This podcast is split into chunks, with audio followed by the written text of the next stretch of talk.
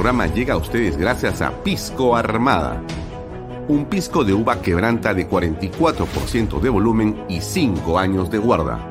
Un verdadero deleite para el paladar más exigente.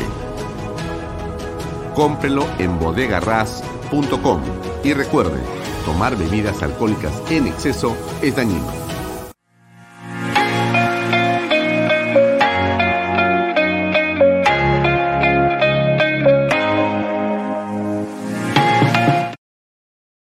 Coldwell Banker Realty Bienes Raíces.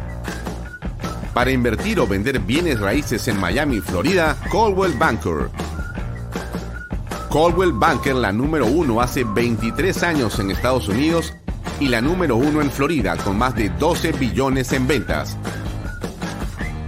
Comuníquese con Jimena Prele al WhatsApp 001-305-904-0631. Coldwell Banker Realty, bienes raíces.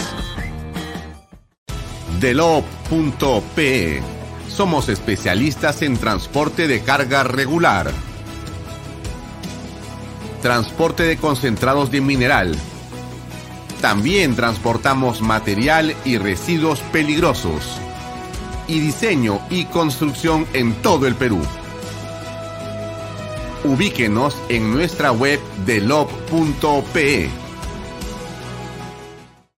En el año 2022, el anuncio del inicio de la construcción de siete proyectos mineros marcará la pauta para el crecimiento económico del país. Así, Expo Mina Perú avanza impulsando las transacciones comerciales de la gran industria minera y sus proveedores. Participa con nosotros en la Gran Feria Minera de Lima, que abrirá sus puertas del 27 al 29 de abril y será presidida por Víctor Govitz, de compañía minera Antamina. No dejes pasar la oportunidad de presentar tus productos y servicios al sector más importante de la reactivación económica. Presentaremos la conferencia Internacional de Minería y el Congreso Latinoamericano de Compradores Mineros. Separa tu stand en Expo Mina Perú y haz negocios con el sector minero.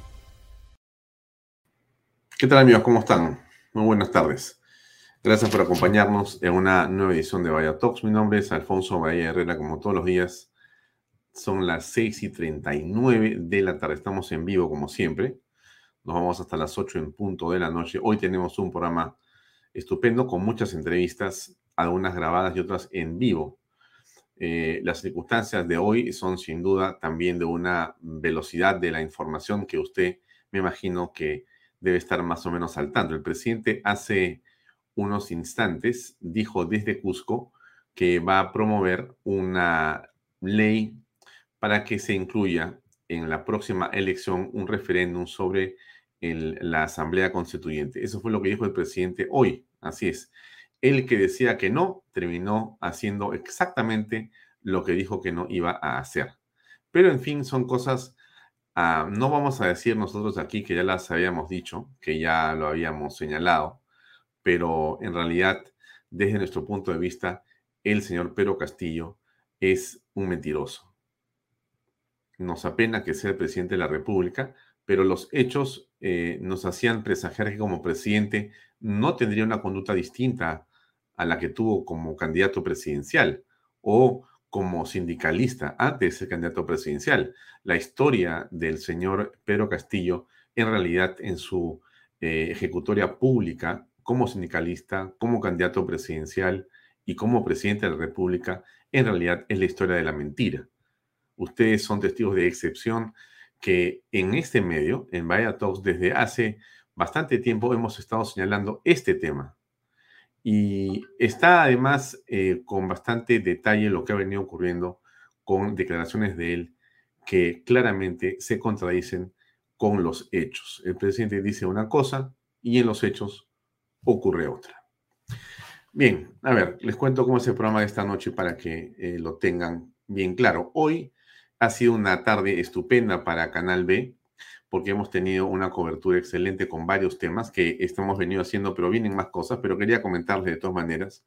Hoy estuvo eh, Rodolfo Cotrina en, eh, en Clave Familia. A las 5 de la tarde, estuvo también eh, el Oso Santiana en una excelente intervención hace unos minutos. Y conversamos con Rafael Tupayachi en torno al liderazgo en tiempos de incertidumbre para un foro que viene en Expomina, que empieza la próxima semana, en esta incertidumbre Porque mire usted, déjeme decirle cómo es el Perú.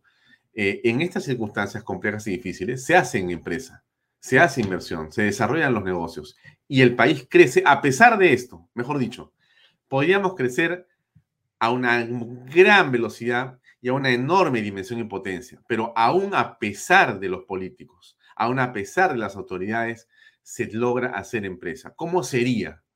¿Cómo sería si el gobierno, en lugar de ser el principal obstáculo para todos nosotros, se convirtiera en un colaborador que nos ayudara a emprender y a crear riqueza para todos los peruanos. ¿Cómo sería? De ensueño, ¿no? Ojalá yo estimo que alguna vez habrá un gobierno que sea así, que nos ayude a crear riqueza, a multiplicar las oportunidades laborales, a hacer que seamos un país rico donde estemos todos ricos y no un país de pobres con un Estado y un gobierno del partido de gobierno y lleno de ricos. Pero bien, el programa de hoy aquí eh, está, por supuesto, Pepe Cueto, con Estado de la República, nos va a acompañar. También tenemos una entrevista con Alex Segura, que es comando Chavín de Guantar, y tenemos también una entrevista en vivo, en directo, con Lourdes Flores Nano y con Lucas Gersi. Tenemos, en fin, y esto se ha multiplicado porque la circunstancia se ha convertido en realidad en muy importante por lo constitucional y yo quiero que usted tenga todas esas versiones de lo que está pasando. ¿Correcto? Bien, entonces vamos a un par de cosas más y les cuento otros detalles. Hoy tenemos, como les digo, a los tres que están en pantalla, pero también va a estar con nosotros Lucas Gersi, que he contactado con él hace unos minutos y nos va a acompañar para conversar hoy día en directo unos minutos más. Bien, en realidad es claro que el gobierno está detrás de todas estas movilizaciones, porque lo que ha hecho en todas partes es crear un caos. Eh, como se dice, vamos a agudizar las contradicciones, vamos a hacer lo posible para crear en el país una estela de incertidumbre y de violencia para que la constitución tenga un excelente desarrollo o para que esa asamblea constituyente tenga, eh, digamos, eh, una, un, espacio, tenga un clima, ¿no? Se genere entonces una, un escenario. Y lo que está haciendo Pedro Castillo y eh, Cerrón y compañía desde Perú Libre y sus congresistas y los amigos de ellos es crear ese clima de zozobra social para justificar o para pretender justificar que una asamblea constituyente va a regresar la paz al país, cuando lo que estamos teniendo aquí es básicamente un grupo, según mi opinión, un grupo de personas que está haciendo lo que se llama la disrupción social, la disrupción del Estado para beneficio político de ellos. Y eh, lo han eh, evidenciado de muchas maneras. Em, no vamos a hablar más de la parálisis de la más porque ya la tenemos clara, pero déjenme contarles algo. Esto dijo el presidente hace unos minutos. Escuchemos. Debo decirles, y qué más bien anunciarlo acá, en la región del Cusco, una región importante, que vamos hacer ligar un proyecto de ley al Congreso de la República, siguiendo el curso constitucional, para que en estas próximas elecciones municipales y regionales, el Congreso de la República apruebe este proyecto de ley para que también a través de una cédula se consulte al pueblo peruano si está o no de acuerdo por una nueva constitución.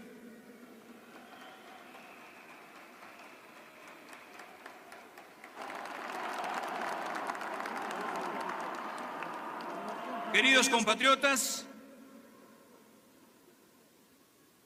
es cierto que el Congreso de la República tiene en sus manos esta potestad. Nosotros haremos llegar ese proyecto de ley que la vamos a trabajar inmediatamente. Bien, el presidente me parece que está confundido. Yo no soy abogado constitucionalista. Mal haría en este momento en tratar de arrogarme algún tipo de eh, definición en torno a este tema. Por eso voy a hablar hoy día con dos constitucionalistas en este programa Uno es Lourdes Flores y el otro es Lucas Gersi. Porque ella también enseña Derecho Constitucional y Lucas Gersi enseña Derecho Constitucional. Entonces voy a hablar con ellos dos ahora en un ratito para que nos cuenten si lo que dice el presidente es o no constitucional y legal o si está hablando, como se dice eh, popularmente, si está hablando piedras, ¿correcto? Eh, pero de todas maneras le dejo acá esta pincelada de la doctora Delia Muñoz, profesora universitaria del diálogo y reconciliación en máster de solución y conflictos, abogada por la Pontificia Universidad Católica del Perú y máster por American University en USA, que dice lo siguiente hace unos minutos. Acá está, miren ustedes. Hace 55 minutos, ¿ya? Ley 31399 se promulgó en enero del 2022. En ella se declara improcedencia del referéndum en materias de reforma de la Constitución, artículo 32. Presidente convoca referéndum por reforma constitucional por imposición del Congreso, artículo 206. Muy bien. No voy a hablar más del tema porque para qué. Más bien les pongo este otro tuit. ¿De quién? De Alex Segura. ¿Quién es Alex Segura? Oficial Ejército Peruano en situación de retiro, comando, héroe, veterano de guerra y veterano de la pacificación nacional Cenepa, año 95, Chavín de Aguanta. Este hombre es uno de nuestros héroes nacionales. ¿Qué tiene que hacer? Bueno, les pongo el videito cómo se está pasando para que no se olviden ustedes. Yo creo que ustedes no se olvidan, ustedes son recontrapatriotas, pero les pongo este videito para poner un contexto y hablamos con Alex Segura cinco minutos. Ahí va.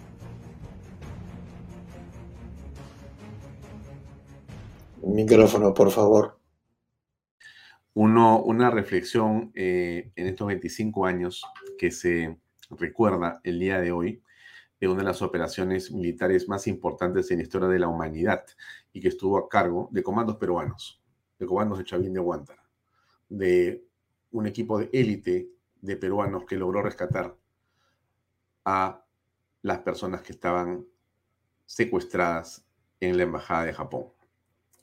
Bien, hemos preguntado a Alex Segura sobre lo que ocurrió hoy. ¿Qué ocurrió hoy? Le pongo en contexto también a la volada para que usted pueda ver qué cosa fue lo que pasó. Mire, esto es parte de la ceremonia.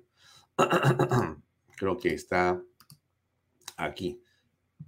Sí, se retiran los comandos. Bueno, ahí va.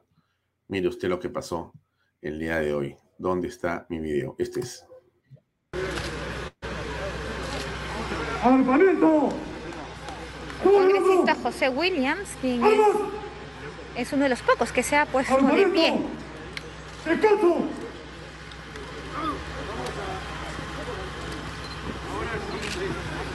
El señor general de ejército, jefe del Comando Conjunto de las Fuerzas Armadas, agradece a todos por su gentil Termina la ceremonia. Muy buenos días. Y los eh, comandos Chavín de Guantar, tanto los que están en actividad como aquellos que están en situación de retiro, Bien, eso fue lo que pasó, ¿correcto? Hay mucha más información al respecto, pero vamos a eh, las preguntas que tienen que ver con este tema. Nosotros llamamos a eh, Alex Segura y le preguntamos, elegimos, bueno, ¿qué piensas al respecto? de Chavín de Huántar, qué piensa respecto de lo ocurrido hoy con el presidente. Ahí va la breve entrevista de cinco minutos, por favor.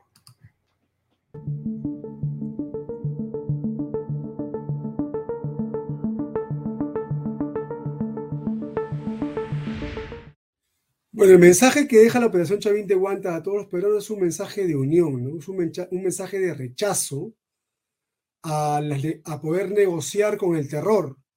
Nosotros no debemos negociar nunca con el terror, no debemos darle cabida a que haya conversaciones con terroristas para llegar a un acuerdo.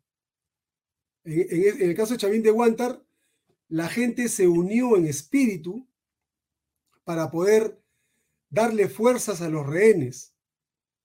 No solamente los rehenes estuvieron 126 días secuestrados, nosotros estuvimos acuartelados 126 días también, haciendo fuerza, entrenando, preparándonos para una posible operación militar, sintiendo en carne propia lo que era privarse de la libertad y, y tratando de comprender la situación que vivían los rehenes.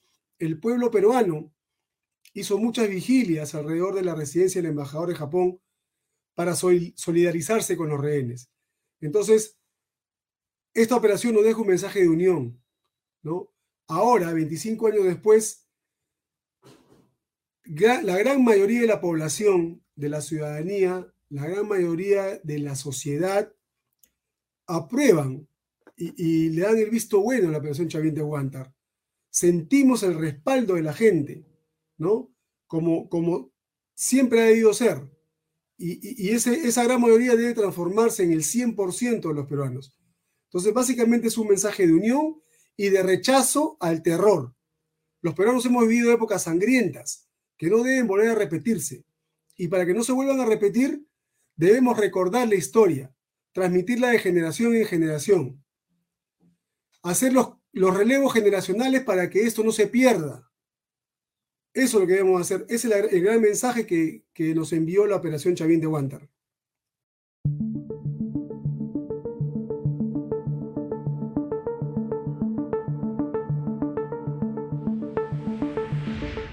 Un rechazo, ¿no? Un rechazo a, a las políticas de gobierno, un rechazo a cómo se está conduciendo el país, un rechazo a quienes tienen ideologías, las mismas ideologías de quienes nos enfrentamos cuando ocurrió la operación Chavín de Guantar. Un rechazo a la falta de respeto a la memoria de Valery Jiménez por la presencia de ese señor que representa ideologías adversas a las nuestras, que está llevando al país al caos, al abismo. El Perú de ahora no es el mismo del Perú de hace un año. Ha cambiado el Perú, el país ha cambiado, eh, tiene muchos conflictos, eh, la economía está por los suelos, eh, no, hay, no, hay, no hay interés en inversiones, ahuyenta las inversiones. Entonces, lo que ha pasado el día de hoy es simplemente una molestia, un rechazo al, a lo que nosotros consideramos no va a dar ningún, ningún beneficio al país ni nos va a ayudar a salir de donde estamos. Es simplemente respetar la memoria de, de, Jiménez, porque no queremos mezclarnos con ideologías a las que nos enfrentamos en su momento. Es simplemente eso. La, operación, los 25 años, no debió mancharse y no se mancha. Hemos sido, nosotros hemos sido respetuosos porque no se ha ocasionado ningún tipo de, digamos, de faltamiento de respeto y tampoco hemos permitido que se nos falte respeto. Los comandos han expresado simplemente su voluntad de mantener incólume estos 25 años, de mantener limpios, la, limpia la operación, que no se politice ni nos quieran tratar de, utilizar. Ese es ese sentir de los comandos que están en retiro. ¿no? Obviamente yo no puedo hablar por los comandos que están en actividad, pero este, digamos, esta actitud tomada por algunos comandos es simplemente un rechazo a lo que estamos viviendo en el país.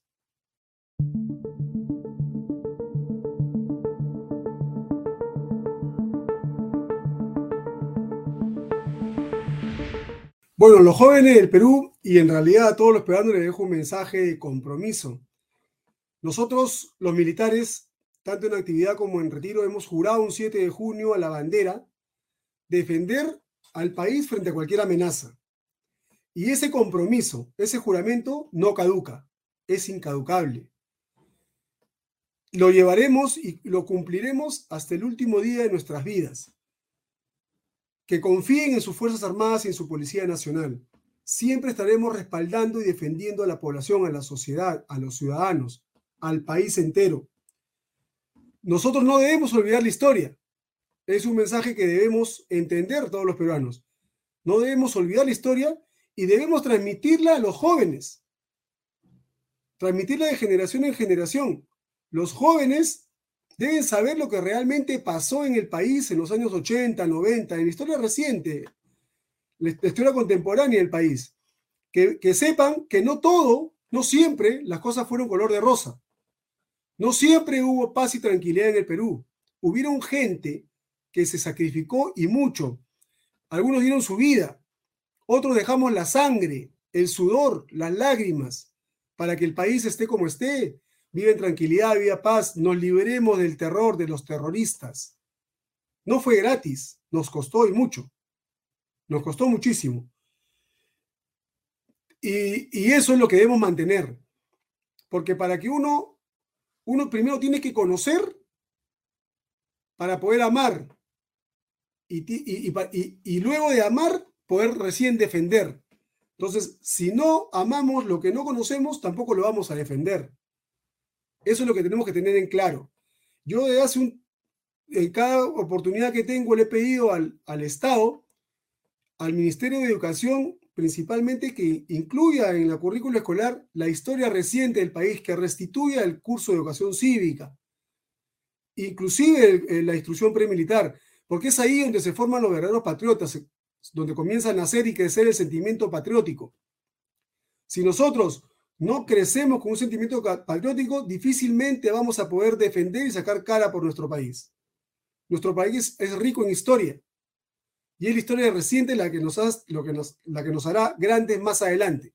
Si la desconocemos, no podemos contribuir a la grandeza del país.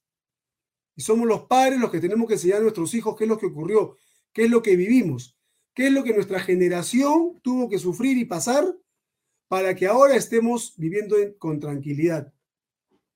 Es importante que invertamos en educación, sobre todo en educación, y enseñar a los chicos de ahora qué significa ser un peruano de bien.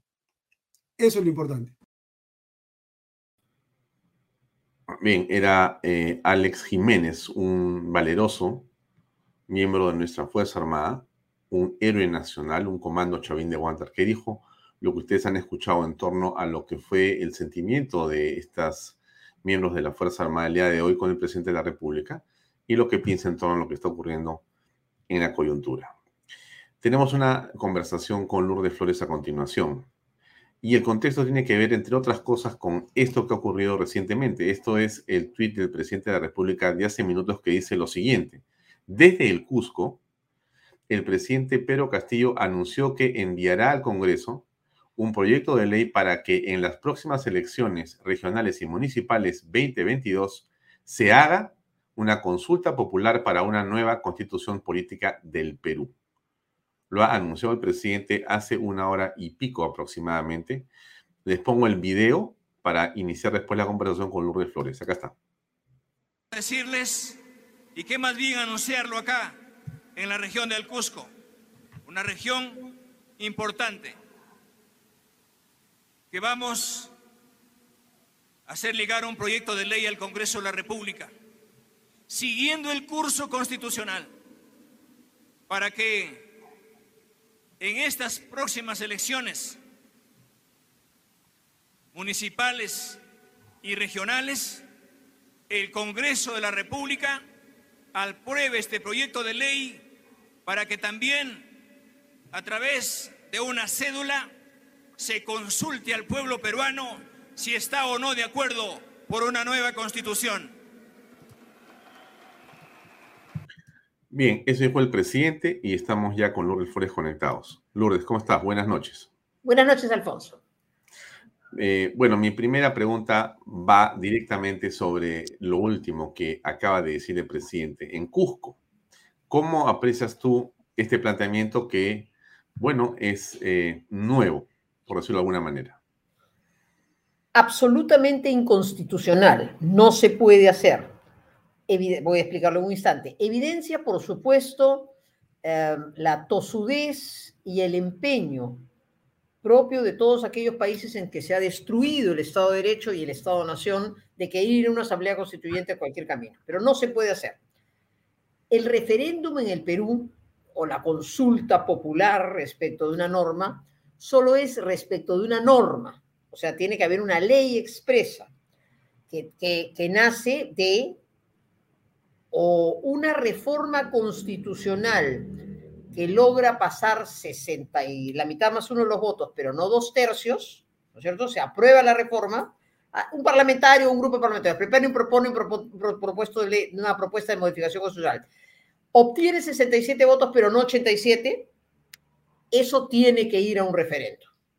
El otro camino es lo que se llama una iniciativa popular, o sea, se presenta un proyecto de ley para modificar una ley o la propia constitución, pasa por el Parlamento, en el caso del proyecto de ley se aprueba o se rechaza y puede ir a referéndum, en el caso de la reforma constitucional tiene que conseguir, si consigue 67 votos, pero no 87, va a referéndum. En otras palabras, el referéndum en el Perú no es un plebiscito en que desde la, desde la altura del poder dice, le consulto al pueblo, eso, puede eso no se puede hacer en el Perú. De modo que esa es una nueva iniciativa inconstitucional, pero que nos pone en alerta de la, del empeño ¿no es cierto?, político de querer llevar adelante como sea una asamblea constituyente. Hay que estar alertas, estoy seguro que el Congreso frenará esa iniciativa que no podrá ser sometida a un referéndum, salvo que, eh, repito, obtuviera sesenta y tantos votos a favor.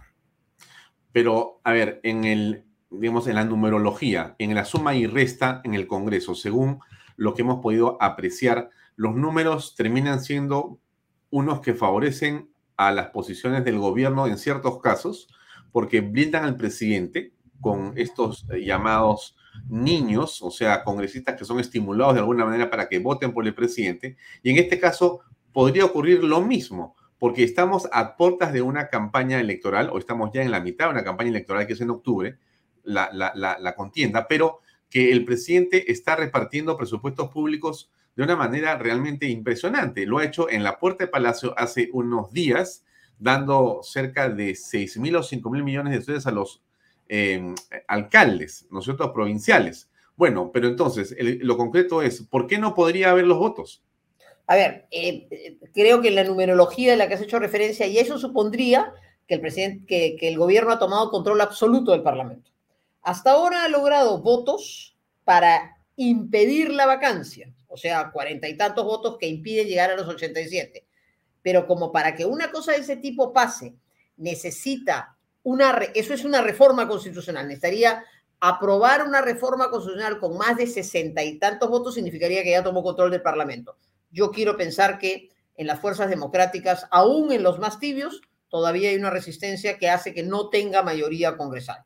Así es que habrá que crear la presión necesaria en la ciudadanía para que presionando sobre el Parlamento eh, no se quiebre esa mayoría que es la garantía que una barbaridad de este tipo no pase. Ahora, regresando a tratar de mirar las cosas con la realidad, no con el deseo. ¿Tú crees que la próxima mesa directiva va a ser ganada por la oposición o por el gobierno? Eh, va a depender mucho de lo que hagamos en estas semanas. Va a depender mucho de, los, eh, de las conversaciones que puedan darse y de encontrar esa figura ah, que pueda concitar otra vez una mayoría eh, aun cuando fuera para ir a una segunda vuelta electoral, una segunda vuelta parlamentaria, ¿no? Eh, así que va, a ser muy importante eh, el nivel de negociaciones y de diálogo que puedan darse. Es evidente que dos grupos que apoyaron la elección de la señora Alba, vale decir, su propio partido, Acción Popular, y Podemos, Perú, están evidentemente jugando al otro lado, ¿no es cierto? Entonces ahí hay un riesgo muy grande Acuña pues juega um, arañita, una, una, patita acá y una patita allá. Se supone que el compromiso es en torno a una figura de Alianza para el Progreso. Ah, se supone que se fue el acuerdo que este segundo año alguien de Alianza para el Progreso tomaría tomaría la mesa directiva. De modo que hay, hay una, hay, sin duda no es la misma situación de julio del año pasado, pero hay que, hay, que procurar las negociaciones, que las negociaciones conduzcan a eso, ¿no? Este, eh, sería ya, sería un riesgo muy grande el que haya un control gubernamental sobre el Parlamento, ¿no? Eso sería, porque entonces sí, probablemente todos los otros caminos, o un camino como el que hemos conversado hace un instante, podría, podría abrirse. Hay que estar muy alertas, evidente, es que ah, por eso es que no hay que bajar la guardia ni un milímetro. Todos los días hay que estar atentos a cosas, y a eso le sumo eh, lo que tendría como implicancia a su vez el tema, cualquier cosa electoral, eh, que fue el motivo de, que podamos tener también esta conversación. Esta importante decisión que ha tomado el Tribunal Constitucional hace ayer, de decir que en el caso de mi partido, el Partido Popular Cristiano, fue arbitraria la decisión de excluirlo, para mí, por supuesto, es una reivindicación a, a una absoluta e injusta arbitrariedad, pero sobre todo es el primer llamado de atención que el Tribunal Constitucional hace respecto a las irregularidades del Jurado Nacional de Elecciones, de lo cual debe tomar cuenta la Comisión Montoya, el Congreso de la República y la Junta de Justicia, porque creo que evidentemente estamos en unos riesgos enormes con esta autoridad electoral. Si puedes actualizarnos un poco sobre el caso del PPC, que había presentado una lista parlamentaria y que entiendo de la noche a la mañana fue dejada de lado por el jurado. ¿Qué fue lo que pasó y qué han conseguido en las últimas horas? ¿Cómo no? Entre las muchas arbitrariedades, yo diría la primera de ellas fue esta, que el Jurado Nacional de Elecciones cometió en la elección pasada, fue la exclusión de algunos partidos y en concreto de mi partido, el PPC. El día 24 de diciembre del año 2020, 24 de diciembre, nos hicieron unas observaciones, faltaban unos documentos y nos dieron dos días para subsanarlos, lo que en efecto hicimos a las 9 y 46 minutos del día 26. Primero el jurado especial dijo que la hora era las 4 de la tarde y luego el jurado nacional que la, hora era las 8 de la noche. Nosotros con tenacidad intentamos medidas cautelares, fuimos hasta la Corte Inter, hasta la Comisión Interamericana de Derechos Humanos. A veces son muy rápidos y otras veces este, no, no toman ninguna decisión. Finalmente, obviamente no pudieron participar los candidatos, perdimos la inscripción, fue un atentado gravísimo. Pero con, con, perseverancia hemos seguido un amparo que ha sido resuelto el día de ayer, antes de ayer en la noche, por el Tribunal Constitucional. Y el Tribunal Constitucional ha dicho, esa decisión de excluir a, una candidata, la señora Aldana, y a la lista del PPC, sin haber publicado la norma que establecía el horario, ha vulnerado el derecho de participación política. En otras palabras, ha dicho, el Tribunal Constitucional ha vulnerado derechos fundamentales de un partido político. Y ese pronunciamiento es muy importante. No, no, no nos devuelve la inscripción, no devuelve a la candidata, no se da marcha atrás. Pero es un primer severo llamado de atención de cuatro señores magistrados frente a cinco, que incluyen a personas que normalmente, digamos, no, no se puede decir que este es el voto de Sardón, Ferrero y Blume, que tanto se dice apoya siempre Estela. No, no, no. El ponente es el señor Miranda, vota a favor el señor Eloy Espinosa, con un voto que incluso sustenta mayor, mayor posición. Es decir, hay una clara mayoría del tribunal diciendo que ha habido una, una vulneración de derechos fundamentales. Y yo creo que este es el primer precedente, el primer, el primer pronunciamiento de una serie de otros que pondrán los puntos sobre las IES. ¿Qué pasa en el futuro cercano con el PPC? Eh, en el futuro inmediato, eh, agradecidos y fortalecidos porque se ha demostrado desgraciadamente la arbitrariedad que se cometió contra nosotros, comenzamos nuestro proceso de reinscripción en, las próximos, en los próximos días. Eh, con una comisión que preside Marisol Perestello, tendremos los planillones y comenzaremos a recoger las firmas. Vamos a hacerlo con todo empeño. El Perú necesita que un partido con ideología, con formación de cuadros, que defiende la democracia, que defiende la economía social de mercado, que tiene que promover nuevos cuadros, que le devuelva seriedad a la política y que defienda además el hacer política, esté en la cancha, de modo que volvemos a la cancha con toda fuerza. Y este pronunciamiento del tribunal, que lamentablemente ratifica la arbitrariedad que dijimos en su momento se había cometido con nosotros, nos da la fuerza necesaria para emprender la tarea. Pero creo que además lo tenemos que hacer sumando a la unidad de las fuerzas democráticas y procurando con la experiencia que nos da tantos años en la vida política y con mucho desprendimiento ayudar a que se forje esa unidad que resulta fundamental. Pero digamos que el daño ya se hizo. El daño ya está hecho y si hemos perseverado en este tema y lo hemos hecho con mucha tenacidad, no es porque sabíamos que evidentemente no se iba a dar marcha atrás, pero era muy importante dejar constancia de esta arbitrariedad y sobre todo, como digo, yo creo que este es el primer pronunciamiento del Tribunal Constitucional de una serie de acciones de amparo, que no devolverán las cosas atrás, pero que demostrarán la arbitrariedad con que actuó el jurado y que yo creo deberían servir de base para que haya una renovación, un cambio radical del Tribunal del Jurado Nacional de Elecciones, eh, cosa que espero que el Parlamento impulse con mucha fuerza, tiene ahora ya no solo las especulaciones, eh, los puntos de vista, sino tiene un pronunciamiento expreso, nada menos que del Tribunal Constitucional del Perú. Mm. Bien, ahora, regresando por unos minutos a lo que pasa con la coyuntura de los últimos minutos. Eh, hoy día en varios medios, Perú 21 sobre todo, hace una explicación en virtud de la cual eh, afirma que esto ha estado organizado. Este desmadre nacional de paros y de violencia y de aparente descontrol está estimulado estratégicamente por las huestes serronistas para generar un clima determinado de eh, preocupación y de zozobra nacional, de modo tal que se genere el ambiente para plantear una asamblea constituyente y una nueva carta magna para que ella sea la solución, la panacea, ¿no es cierto? La receta mágica para que todos los problemas del Perú desaparezcan. ¿Tú lo ves así, Lourdes, o esto es un celo periodístico excesivo? No, a ver, yo creo que las movilizaciones son muy diversas.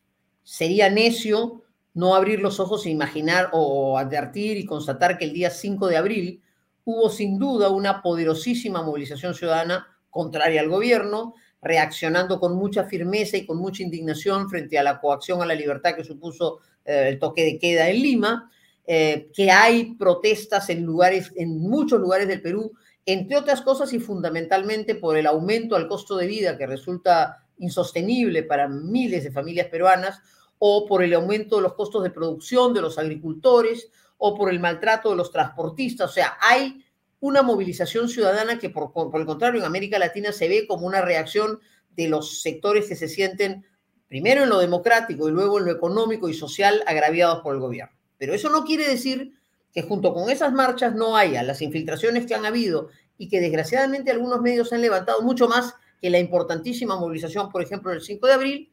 Y no descarto, por supuesto que no descarto, que haya la intención de crear un modelo, porque en esto no hay originalidad se intenta seguir los modelos ya aplicados en Bolivia o en Chile, donde efectivamente se, se muestra, paro trucho, dice expreso y con razón, se muestran movilizaciones que claman porque cierre el Congreso, que claman por Asamblea Constituyente, que no está en el imaginario popular como una necesidad, pero con, con el afán de crear unas condiciones sociales tales que efectivamente ese lenguaje y ese discurso prospere. Pero yo creo que hay que advertir a la ciudadanía para que sigamos movilizándonos con mucha fuerza y con mucha decisión y sin perjuicio de eso sepamos poner um, sobre la mesa la evidencia de algunas movilizaciones que evidentemente están manipuladas y que quisieran a la chilena crear unas condiciones tales que, oh, se diga que la, Asamblea Constituyente es la solución.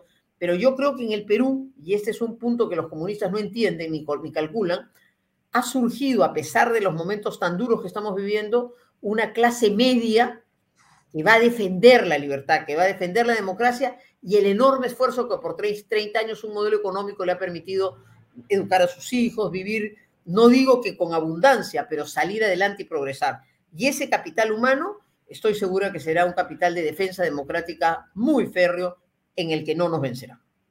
El presidente de la República hoy día, en uno de los discursos que pronuncia, habla de la unidad y de una serie de principios o valores nacionales, pero el primer ministro desde Cusco, mientras el presidente decía esto, más bien eh, echaba más leña al fuego con eh, sus posiciones que son eh, bastante beligerantes. ¿Cómo aprecias tú la vigencia, la supervivencia política de Aníbal Torres por los siguientes días y en este gabinete? ¿O estamos ya frente al quinto gabinete? A ver, en primer lugar, no me cabe la menor duda que el señor mm, primer ministro el doctor Torres viene jugando un rol que alguien le ha asignado o que él se ha autoasignado, porque los niveles de provocación y de discursos beligerantes que viene pronunciando o son en efecto fruto de una absoluta senilidad y un descontrol personal enormes, que no lo creo, creo que a veces es caprichoso, pero no creo que sea eso, sino yo creo que es una estrategia de, ser pues el, provocador, ¿no? O sea, como queriendo... Eh, en todos los campos, el atentado la, la, frente a la iglesia, eh, la afirmación que todo, pues es este, eh, que, los culpables de, la, pobreza en el Perú son quienes invierten, etcétera. O sea, es un discurso tan beligerante que no puede ser casual.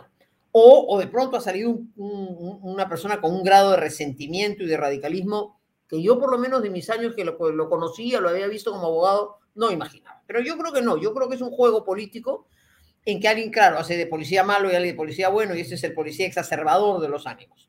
De modo que mmm, tampoco hay que caer en su juego, hay que contestarle, por supuesto, eh, hay que ponerlo en su sitio. Yo creo que el Parlamento Nacional sí, hace rato debió interpelarlo, incluso con los riesgos eso trae, censurarlo, porque yo creo que tampoco podemos tolerar que, que, que se piense que se puede gobernar así.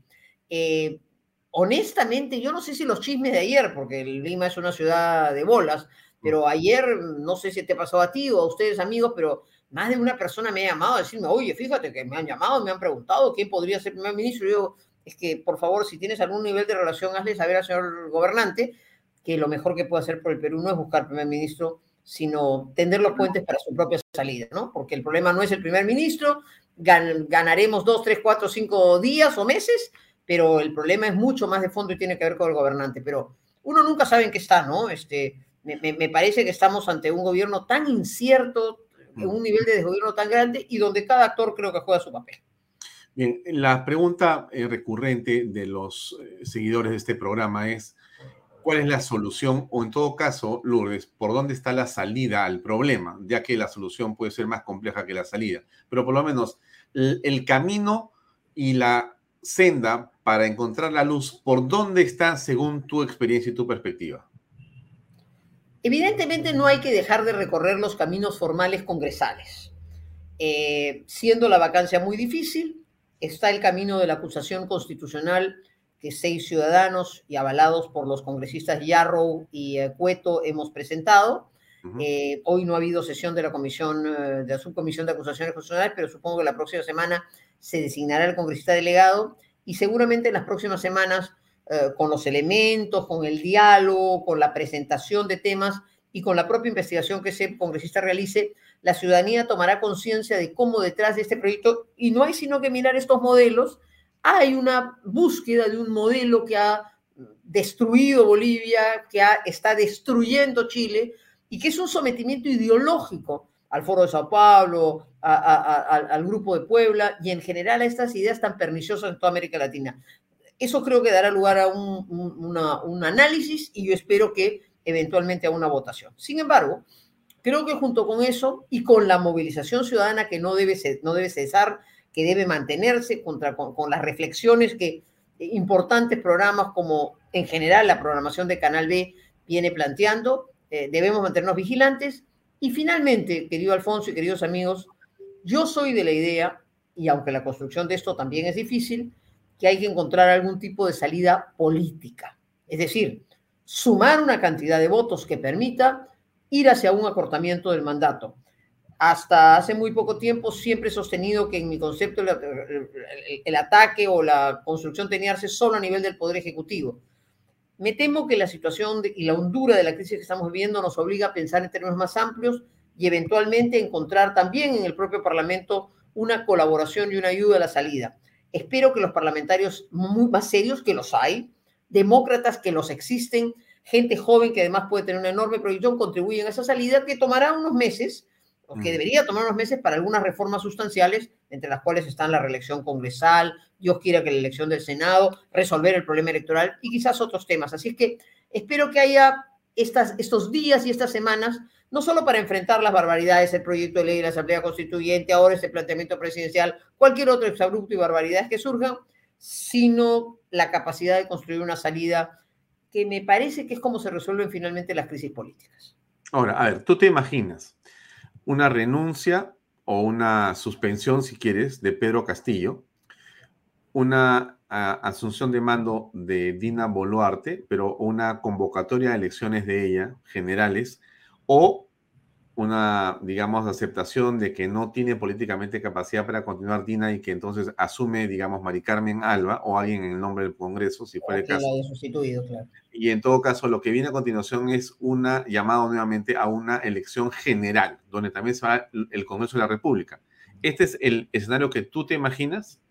Eh, no es el que hubiera, primero no es el que deseo, pero quizás sea hacia el cual concluyamos. O sea, es, eventualmente posible que en aras a una solución todos tengan que ceder y que eso incluye además una pequeña agenda de algunos temas puntuales que deberían abordarse. Y repito, me gustaría mucho que esa parte muy valiosa de, figuras nuevas, eh, políticas y también de personas de experiencia, sumadas a una reacción de la ciudadanía acompañando esa idea, de los medios de comunicación que tienen que reaccionar frente a esto, de sectores que están de perfil, los empresariales entre otros. Es decir, que se cree en las próximas semanas la urgencia de saber que tenemos que encontrar una salida, que el Perú así no puede vivir cuatro años y meses más.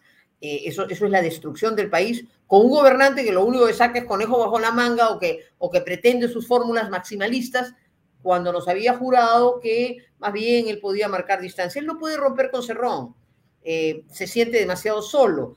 Eh, sectores que se sienten desplazados terminan no actuando o, también calculando porque odian al otro sector. Todo esto tiene que romperse, está en juego el interés del Perú y a mí me parece que cuando hay una crisis de esta envergadura hay que encontrar soluciones políticas un poco en la línea de lo que estás trazando y de lo que se debería conversar con la gente más seria y más comprometida con la democracia y con el Perú. La última pregunta. Eh, algunos congresistas dicen, ¿por qué me tengo que ir si el problema es del presidente? Y lo es, es verdad. Y entonces dicen, oye, pero a ver, ¿dónde dice en la Carta Magna que cuando el presidente comete un delito o un, no sé, lo que sea, y él se va, ¿por qué me tengo que ir yo si yo no he hecho nada? Al contrario. Y tienen razón en términos estrictamente formales, o sea, yo hasta esta tesis la vengo desarrollando quizás en los últimos 10 días tratando de ayudar a una solución, pero estrictamente lo que sostienen es correcto. Es decir, el problema se ha producido en el Poder Ejecutivo y el que debería irse es el Poder Ejecutivo. Pero como soy consciente que, mm. primero, no necesariamente tenemos los votos, eh, la solución no es la señora Boluarte, o sea, una fórmula intermedia de cinco años con la señora Boluarte tampoco me parece que sea solución al problema. Entonces, hay que encontrar una fórmula política y eso aquí y en la Conchinchina, y no tiene por qué escandalizarnos, se llama entendimientos políticos, en el buen sentido de la palabra negociación. Eso supone, por supuesto, una serie de cambios, una agenda de algunos temas vitales. No podemos ir a una elección con un jurado nacional de elecciones al que el Tribunal Constitucional le dice que ha vulnerado derechos constitucionales y ahí está tranquilo y pancho. Eso no puede ser.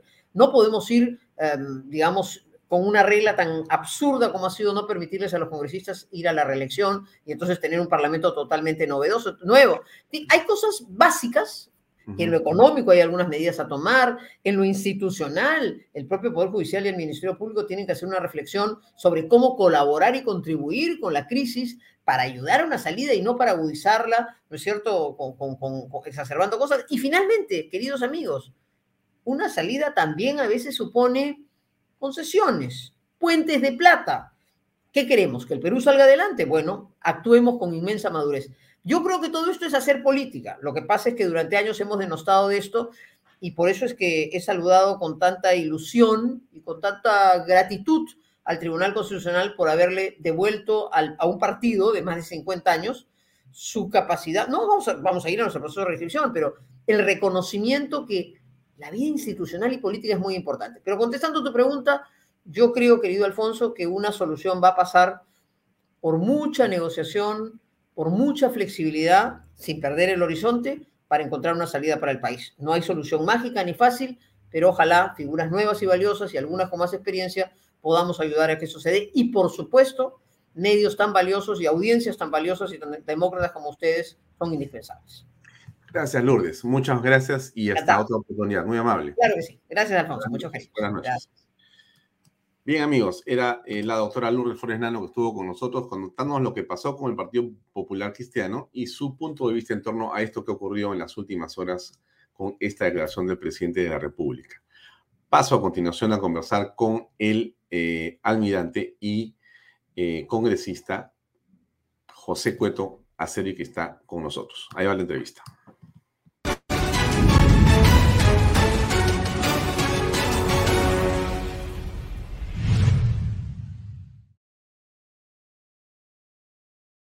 Gracias, eh, Pepe Cueto, por estar conectados con nosotros, con Vaya Talks. La pregunta tiene que ver con lo que ocurrió el día de hoy en esta ceremonia por el 25 aniversario de la operación Chavín de Guantar. Hemos apreciado a eh, un grupo importante, casi mayoritario, de Chavines de Guantar, de comandos, que no se pararon en señal de respeto o de despedida del presidente de la República y más bien mantuvieron esta actitud que es un mensaje de desaprobación interno que de alguna forma de, eh, no sé si la palabra es rebeldía, pero en todo caso, ¿cuál es tu interpretación de lo ocurrido hoy en esta ceremonia? Bueno, buenas noches, este, Alfonso, gracias por la invitación. Primero un saludo a todos los comandos de Walter de su día, rememorando una de las más grandes acciones militares en el campo de la recuperación de rehenes, reconocido por todo el mundo. Y después, efectivamente, mencionar, disculpa por la voz que estoy medio afónico, eh, reconocer la actitud de los comandos que, bajo la libre expresión de su posición, posiciones personales que hay que respetar, simplemente no se pararon. Algunos incluso, cuando llegó el presidente, se retiraron de la de la ceremonia a un costado dentro de la réplica de la residencia hasta que el, señor Castillo se retiró. Pero esto, efectivamente, como tú mencionas, es una señal importante, creo yo, de reconocimiento y de, o perdón, de no reconocimiento a la labor que está haciendo este, el señor Castillo. Sobre todo si consideramos que desde que ha empezado este gobierno ha puesto gente que de una u otra eh, forma están relacionados con movimientos eh, cercanos a Sendero, al Movadef, y que lo ha dicho ahora también el, jefe de la IRCOTE, ¿no? Sobre todo hablando del señor Cerrón, que ya ha salido al aire a, decirle que lo va a creer legalmente. Pero, pero eh, ¿por qué crees que se produce esta asociación, esta rebeldía, esta, eh, digamos, eh, forma de protesta de un grupo de élite tan reconocido y justo en su 25 aniversario?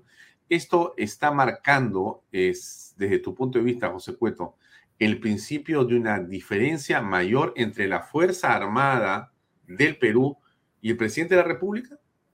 Yo creo que sí. Toda la vida nosotros somos respetuosos de la Constitución y de las leyes. Yo tengo acá en mi oficina siempre un mensaje que es la guía, por lo menos, de, lo que a nosotros nos enseñan desde la Escuela Naval, ¿no? Fuera de seguir el ejemplo de Miguel Grau, la famosa frase de él, ¿no? El único caudillo que él reconoce en la Constitución. Y así nos han formado. Entonces, nuestros comandos, que son seguidores también de las leyes y la constitución, no hacen otra cosa que manifestar a su manera, hoy que están en una situación militar, ya no hay actividad, sino en retiro, su forma de pensar y es su forma de rechazar las eh, acciones o no acciones que están orientadas no solamente a la Fuerza Armada, sino al país en general. Entonces, mm. yo, como te digo, respeto. Esto es parte de la libertad de opinión y de expresión. Nadie tiene por qué sentirse ofendido. Pero esto ha ocurrido con un grupo de oficiales que ciertamente están en retiro, ¿es correcto? y entonces la oficialidad que está en actividad, eh, más bien eh, sí estuvo eh, con el presidente de la República. ¿Hay una división en la Fuerza Armada?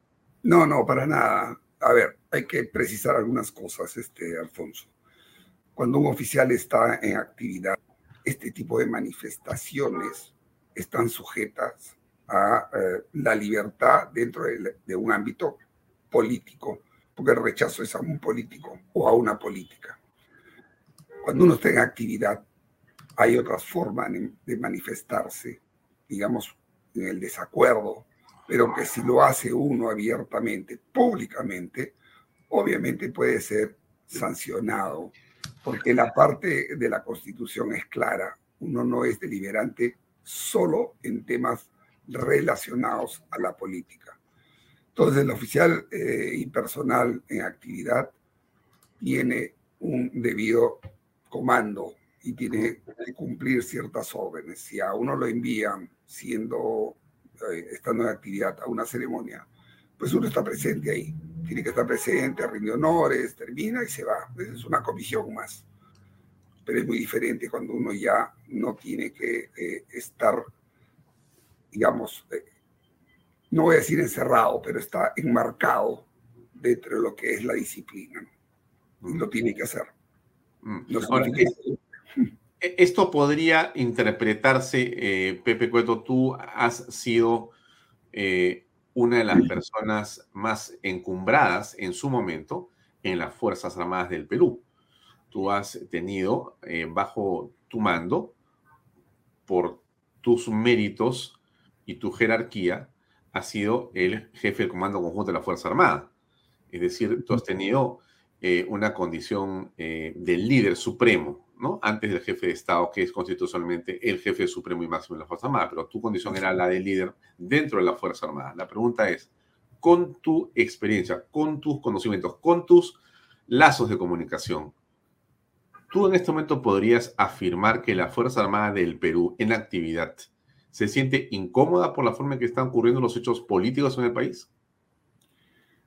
No, no podría afirmarlo, Alfonso sería arrogarme una posición y alguna opinión dentro del ámbito actual de lo que sucede dentro de las Fuerzas Armadas en actividad. Lo que sí hay es un malestar generalizado en todos los que estamos fuera de, los cuadros de actividad.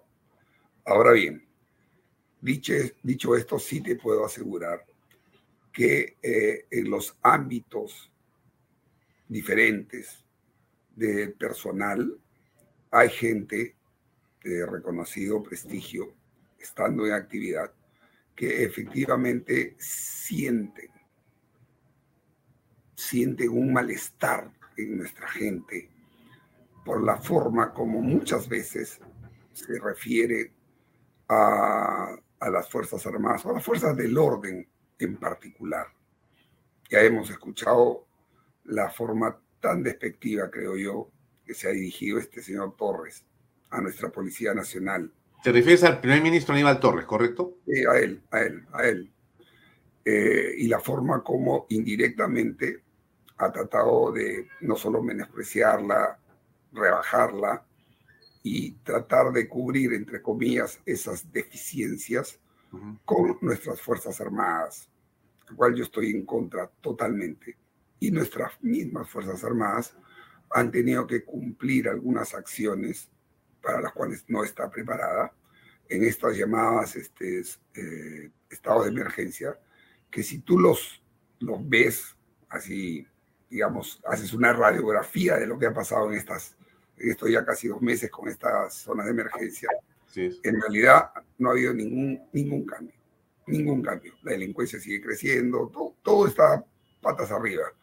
Y eso sin hablar de la parte de la minería, la agricultura, es un desastre total este gobierno. Entonces, según tu información, según tus contactos, tus, eh, digamos, referidos dentro de la Fuerza Armada, en diversos estamentos, como dices tú, hay un malestar. Yo creo que sí lo hay. Yo creo que sí lo hay, sobre todo porque no hay, no tenemos nosotros en este momento realmente un líder llamado jefe supremo de las Fuerzas Armadas, que tú puedas decir, ¿no? o que lo veas a él, que sale y defiende, desde detalles muy, muy, muy, muy, muy pequeños. No es solamente ver si por ahí de repente te doy un poco más de plata, que es lo que mucha gente cree que está haciendo el, el sector ejecutivo con las Fuerzas Armadas, sino cuando sales tú a defender realmente la posición de las Fuerzas Armadas y Policía Nacional Eso es lo que tiene que hacer un jefe supremo de las Fuerzas Armadas. Y no simplemente estar recostado o usar una tribuna como la de hoy, usada por este señor Castillo, ¿no? Para meter un discurso político. Al llamar, ¿no? Que habían estas desigualdades y que eso, el terrorismo, dándole una excusa al terrorismo en una ceremonia en la cual se llena de gloria no solamente las Fuerzas Armadas, o sea, la Fuerza del Orden General, sino el país ante ese hecho sucedido hace ya 25 años. Claro, porque justamente mi pregunta a continuación iba a ser, ¿cuál es, eh, desde tu punto de vista, el mensaje principal que la operación Chavín de Guantar debería de dejarle o debería transmitir hacia los peruanos? Es uno, la unión. Es la unión, justamente esa amalgama que hubo entre los trabajos que se hicieron, no solamente en el campo de la estrategia, la, la parte militar, sino la parte civil. Porque recuerda que si no hubiéramos tenido el apoyo de estos mineros, de la comunidad de inteligencia, de él, inclusive de todo, que mucha gente no conoce, de mucha gente civil alrededor del, de, de este operativo, de repente no hubiera sido tan exitoso como lo fue, a pesar de que para variar, ¿no? hubo un medio de prensa que trató de sabotear esto, este operativo. Pero acá el mensaje final, independientemente del éxito que tuvo, fue esa unión que hubieron, que hubo, que, perdón, que hubo entre todos los miembros de la Fuerza Armada, todos los estamentos de la Fuerza Armada y Policía Nacional, conjuntamente con la población civil. Y el logro de eso fue el resultado de haber liberado a los rehenes con, las lamentables muertes de, dos comandos y un, un tribuno. ¿no? ¿Por, qué, ¿Por, qué, crees tú, eh, Pepe Cueto, que eh, el presidente de la República, y en todo caso el gobierno, el ejecutivo en realidad, eh, no le da el peso, el reconocimiento, la importancia y el respeto que básicamente debería tener la Fuerza Armada. ¿Qué crees que ocurre ahí? Mira, es tan sencillo que uno se pone a pensar que estos señores no les interesa la Fuerza Armada, la quieren utilizar. No les interesa el tema de las fuerzas del orden. Si les interesara, estarían dándole, empoderando, empezando por la Policía Nacional para que vayan a liberar todas estas zonas convulsionadas y no simplemente no darle los materiales, no enviarlos a, hacer su labor, sino totalmente a reprimirlos. Y si, y si actúan, encima les caen. E igual va a pasar con la Fuerza Armada. Hace poco un soldado ¿no? tuvo la valentía de enfrentarse a unos delincuentes hoy por hoy lo quieren enjuiciar. Y de esos hechos hay varios. Un jefe supremo de la Fuerza Armada son la gente que respeta y premia a, sus a sus soldados, a su contingente en general, pues lo defiende. Acá está. Acá está contra las fuerzas este, estas judiciales, contra estos fiscales, contra toda esta gente que de alguna manera ha sido captada por la progresía y solamente están abocados a hacerle daño o a perseguir a las fuerzas del orden. Mm. Y esto tiene que ver, por ejemplo, con toda esta policía que está metida en la Corte Interamericana de Derechos Humanos. Un país con un líder que realmente valora sus Fuerzas Armadas y su fuerza policial, ya debería haber enviado allá, a esos lugares que les gusta a los progres estar dando vueltas, ¿no? Llamadas CDH, CDH, eh, OEA y todas estas cosas, a presentar la posición formal de un país que va a responder, va a responder y va a respetar a sus Fuerzas Armadas y Fuerzas Policiales. Mm. Y eso no se ve. No es, desgraciadamente, solamente de este gobierno. Los últimos gobiernos ha sido lo mismo. Eh, en este contexto al que tú te estás refiriendo, eh, ¿cómo aprecias la labor del primer ministro Aníbal Torres? Dicho sea de paso, eh, su discurso permanente de, digamos, enfrentamiento, de señalamiento de monopolios, de oligopolios, de, eh, digamos, de, eh, empresarios o de sectores o de una reivindicación de dos siglos que no se ha llevado a cabo y de que más bien ellos son el gobierno y Pedro Castillo es el gobierno que va a cambiar todo. ¿Cómo aprecias tú el discurso de Aníbal Torres y en todo caso, eh, consideras que le queda poco tiempo dentro del primerato? Bueno, el señor Torres ha debido irse a su casa hace rato. Y él, que tanto le gusta criticar, despotricar de la gente, no se da cuenta que en lugar de ser realmente como ser oficial del gobierno, el que debería buscar los consensos, ir y tratar de solucionar los problemas que tiene el país de mucha índole y que ahora han sido asusados por el, el actual ejecutivo desde que ingresó y nos han puesto pues a un señor Torres que lo único que creo que en su única tarea es agudizar estas contradicciones y enfrentarse con cuanta institución o persona se le ponga enfrente, ¿no? Empezó con los medios, siguió con el, siempre con el Congreso, y ahora último insultó a un, a un, a un, a un cardenal. En fin, o sea, con esta persona no se debe ni se puede tratar nada. Ellos mismos se han encargado de asusar a las poblaciones para que se peleen unos con otros. ¿Qué tipo de gobierno podemos esperar? ¿Qué futuro podemos pedirle al país? O tratar de que nuestra gente, si no es que no se levanta y harta de esto, haga una implosión con todos los problemas que ellos mismos están generando. ¿No? Y que está lleno de contradicciones. Basta escuchar desde que entró el señor Castillo al gobierno y todos, no solamente este premier, la anterior y, los anteriores ministros también. El señor Castillo dice A y los otros dicen B. Si dicen voy a consensuar como ahora, no llamó a la unión el presidente en, el discurso en Chavín de Guanta y sin embargo en el Cusco estaba el señor Torres prácticamente levantando, incendiando más la pradera. Totalmente. Ahora, ¿Qué, opinas de esto que tú te has referido a este tuit del señor Vladimir Cerrón en relación a lo que dijo el general Oscar Arriola, que es jefe del COTE? Vladimir Cerrón dice em, que el señor, eh, el general Arriola ha declarado públicamente que pidió la detención de Vladimir Cerrón por terrorismo, infiriendo que eh, uno es tal, o sea, que Vladimiro es un terrorista. Nos veremos en los fueros judiciales, señor general. Espero que esté a la altura de las circunstancias, dice Vladimir Cerrón. ¿Qué piensas al respecto, estimado José Cueto? Mira, yo conozco al general Arriola, tengo el mejor de los conceptos de él, he visto su trabajo, no de ahora, de algunos años atrás, eh, desde que estaba también en la zona del Braille, cuando yo estaba en el comando conjunto, y es una persona profesional si él dice lo que ahí, que yo he escuchado en una de las declaraciones al general Arriola, él no está diciendo más que la verdad, lo que producto de las investigaciones en el ámbito de la DIRCOTE, no solo de acá que se ha dado por aludido directamente, porque lo ha mencionado el señor Cerrón, ¿no? sino que durante todos sus, todos sus años trabajando en la DIRCOTE, siguiendo directamente, no solamente a los terroristas, sino a los colaboradores, que son los que te han dado la información.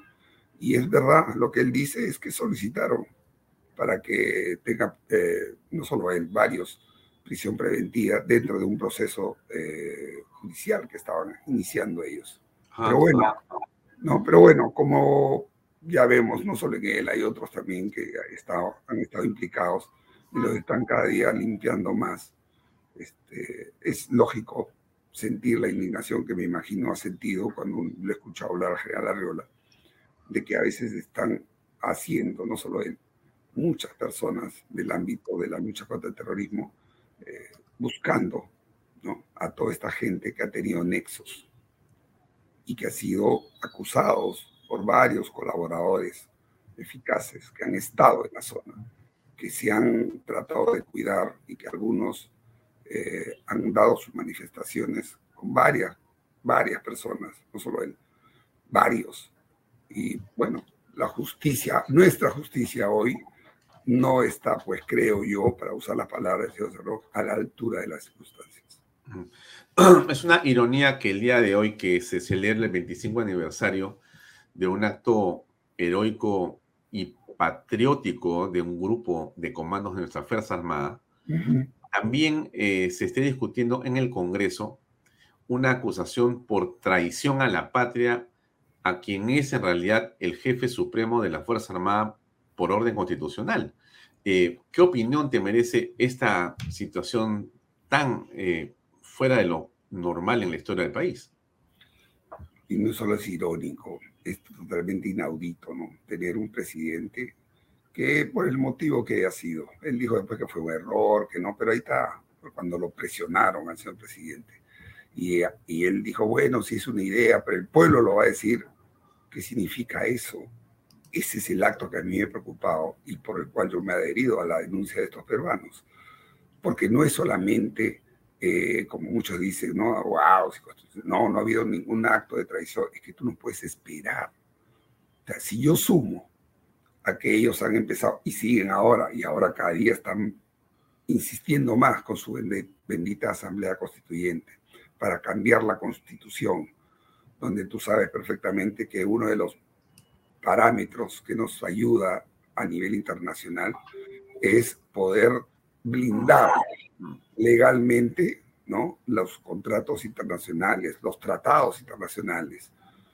Pero en una nueva constitución, sabe Dios si van a usar sus ideas como esta, que la tiene y que la afirmó el señor Castillo y que la dijo años antes en Bolivia, ¿no? Cuando gritaba también el mar para Bolivia, ¿no? Cuando estaban arengando este mar para Bolivia, y que él dijo, bueno, pero lo dije ahí, no era presidente. No, señor, cuando tú tienes una idea, que la, la ratificó en esta entrevista con el señor Rincón, es doblemente peligroso, porque él ni ahí ni ahora se da cuenta que él es el presidente del país.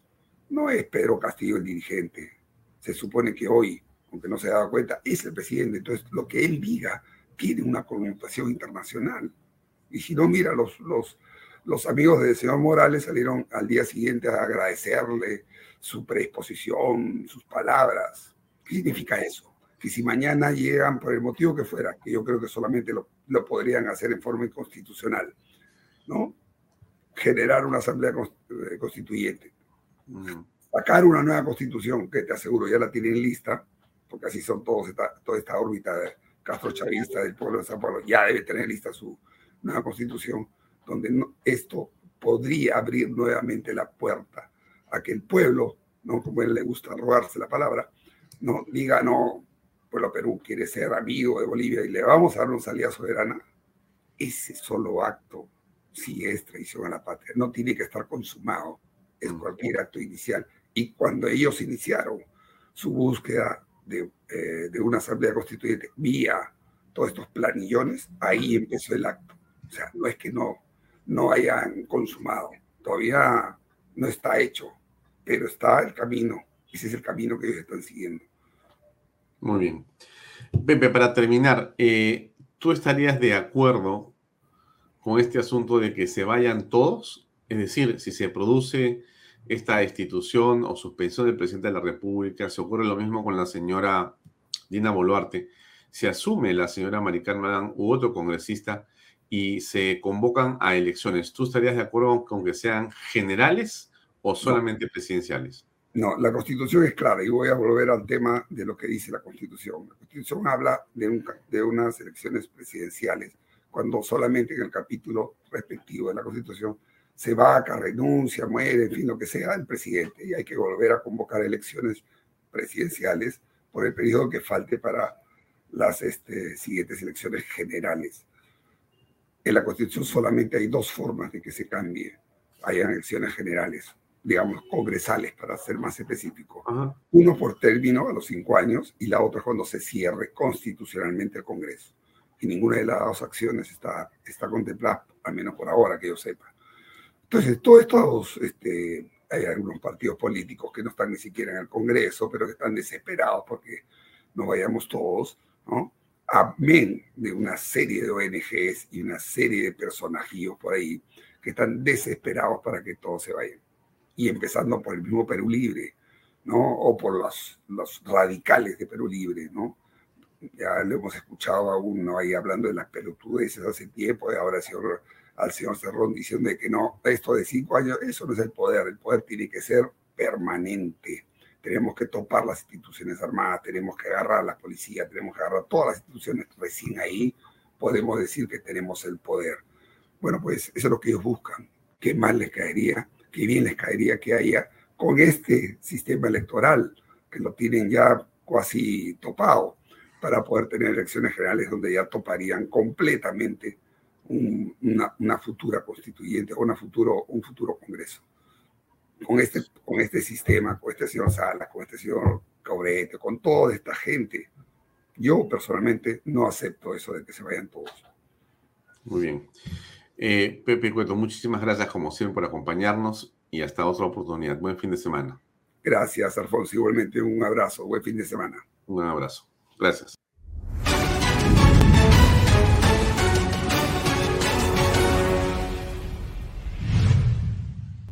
Invierta en terrenos en Paracas con los portales, ubicados a solo 25 minutos del aeropuerto de Pisco y ahora a muy poco tiempo de Lima por la nueva autopista. Por eso los terrenos aquí se revalorizan rápidamente. Regístrese y aproveche las ofertas online. PBM Plus, proteínas, vitaminas y minerales y ahora también con HMB, recuerde, vainilla y chocolate. No olvide que el ejercicio favorece su sistema inmune y que una buena alimentación es su mejor defensa. Compre PBM en boticas y farmacias a nivel nacional. Para más información, visite la web pbmplus.p y sígalos en Facebook y en Instagram. Delop, especialistas en transporte de carga regular transporte de concentrado de mineral, también transportan material y residuos peligrosos y diseño y construcción en todo el Perú. Entra a la página web de lo.p. Pisco puro armada, pisco de uva quebranta de 44% de volumen y 5 años de guarda. Un verdadero deleite para el paladar más exigente. Pisco puro armada, cómprelo en bodegarras.com. Y no se olvide que tomar bebidas alcohólicas en exceso es dañino. ¿Qué tal amigos? Miren, estamos conectados en este momento telefónicamente con Lucas Gersi. Lucas, buenas noches. Eh, Lucas, ¿me escuchas? Hola, hola, hola, Lucas. Hola estimado, Alfonso, ¿me escuchas? Muy buenas noches. Sí, te escucho, espero que me escuchen mis amigos. No sé, Alejandro Peña, ¿estamos escuchando a Lucas? Lo escuchamos bajito. Acérquele el micro, por favor. Ya, a ver, todo lo que podamos subir. Buenas noches, Alfonso. Acá te puedo escuchar, ¿ah? voy a hablar fuerte para, que me puedan escuchar. Mira, tu opinión sobre lo dicho por el presidente en las últimas horas en relación a esta iniciativa que tiene él de lanzar este proyecto de ley para convocar a un referéndum eh, a través de la consulta popular de elecciones que vayan en octubre. ¿Qué piensas tú? A ver, eh, tenemos que recalcar en primer lugar que esto no es una sorpresa, no es algo nuevo. El 28 de julio pasado, en el mensaje inaugural que dio Pedro Castillo como presidente de la República, él ya dijo que iba a presentar este proyecto. Además, el gobierno ha presentado otros tres proyectos en este sentido a través de la bancada parlamentaria de Perú Libre. Entonces, contando este proyecto, ya serían cuatro proyectos de ley dirigidos a que se convoque una asamblea constituyente en el Perú. Esta siempre ha sido la política del gobierno. El gobierno jamás renunció a esta política de manera sincera. Y las personas que pensaron que el gobierno lo había hecho se autoengañaron, ¿no es cierto? O le mintieron a los demás o se mintieron a ellos mismos. Perú Libre no va a renunciar a la Asamblea Constituyente porque la Asamblea Constituyente es la puerta para establecer una dictadura en el Perú, ¿no es cierto? Ellos a través de esta constituyente, que es un suprapoder encima de los demás poderes, pueden recortar nuestras libertades fundamentales, concentrar el poder, derogar el principio de separación de poderes y básicamente eh, crear, dar lugar al socialismo del siglo XXI en el Perú, que en verdad es fascismo del siglo XXI. Desde tu punto de vista, Lucas, ¿esta solicitud, esta iniciativa del presidente tiene un asidero legal o es abiertamente inconstitucional? A ver, em, la constitución no dice nada de la Asamblea Constituyente, hay un vacío. Y hay sentencias del Tribunal Constitucional contradictorias sobre este punto. Lo único que dice la Constitución sobre la reforma constitucional es que toda reforma constitucional pasa a través del Congreso. Entonces, no es así eh, tan, tan claro, digamos, que sea inconstitucional que haya una asamblea constituyente. Ese punto es debatible. Lo que sí es claro es que la asamblea constituyente es una idea peor que pésima. Es el camino a la dictadura, ¿no? Y por eso es que nosotros siempre hemos eh, dado esta pelea y hecho la campaña de recolección de firmas que ya les estamos empezando a digitar, dicho sea de paso, y viajando por el Perú para defender al Perú como un Estado de Derecho. Bien, como última pregunta, hace unos minutos eh, el Jurado Nacional de Elecciones ha hecho referencia a que en efecto esta eh, consulta sobre esta modificación constitucional no tiene asidero, no, debe, no puede darse así como lo está planteando el presidente de la República. ¿Qué va a pasar en el Congreso desde tu punto de vista? ¿Qué debe decir el Congreso, el Congreso en general? Desde mi punto de vista, estimado Alfonso, es prácticamente imposible que esta propuesta sea aprobada por las buenas. Prácticamente todas las bancadas, menos las bancadas de la izquierda, están en contra de la propuesta de la Asamblea Constituyente. Entonces, eh, de ninguna manera eh, se va a aprobar, ¿no es cierto? Lo que el gobierno está haciendo, el gobierno no piensa que esta propuesta se vaya a aprobar. Lo que el gobierno está haciendo es generando un clima de desmoralización, de confusión, de caos, seguramente para intentar convocar la Asamblea Constituyente por las malas. Como no pueden por las buenas, lo van a querer hacer por las malas. Bien, Lucas, no te quito más tiempo, sé que estás en el extranjero. Entonces, eh, tenemos que estar preparados. ¿Aló? Aló, te escucho, te escucho. Adelante, por favor, para terminar. Preparados para defender la democracia en el momento más, eh, digamos, eh, complicado, difícil que va a tener el Perú, que va a tener nuestro país. Muy bien, un gran abrazo, Lucas, gracias. Un gran abrazo, estimado Alfonso, y un saludo eh, a la distancia. Gracias, un abrazo. Bien, era Lucas Gersi, estimados, que está en el extranjero, está en Guatemala asistiendo a una charla y lo hemos encontrado ahí y queremos preguntarle sobre esto. Vamos a una pausa comercial y venimos con el último minuto del programa. Adelante la pausa. Invierta en terrenos en Paracas con los portales, ubicados a solo 25 minutos del aeropuerto de Pisco y ahora a muy poco tiempo de Lima por la nueva autopista. Por eso los terrenos aquí se revalorizan rápidamente. Regístrese y aproveche las ofertas online. PBM Plus proteínas, vitaminas y minerales. Y ahora también con HMB. Recuerde, vainilla y chocolate. No olvide que el ejercicio favorece su sistema inmune y que una buena alimentación es su mejor defensa. Compre PBM en boticas y farmacias a nivel nacional. Para más información, visite la web pbmplus.p y sígalos en Facebook y en Instagram. DELOP, especialistas en transporte de carga regular, transporte de concentrado de mineral, también transportan material y residuos peligrosos y diseño y construcción en todo el Perú. Entra a la página web delop.pe. Pisco puro armada, pisco de uva quebranta de 44% de volumen y 5 años de guarda. Un verdadero deleite para el paladar más exigente. Pisco Puro Armada, cómprelo en bodegarras.com. Y no se olvide que tomar bebidas alcohólicas en exceso es dañino. Viernes, amigo. Viernes 21. Gracias por acompañarnos como siempre. Seguimos a toda máquina con el optimismo al tope.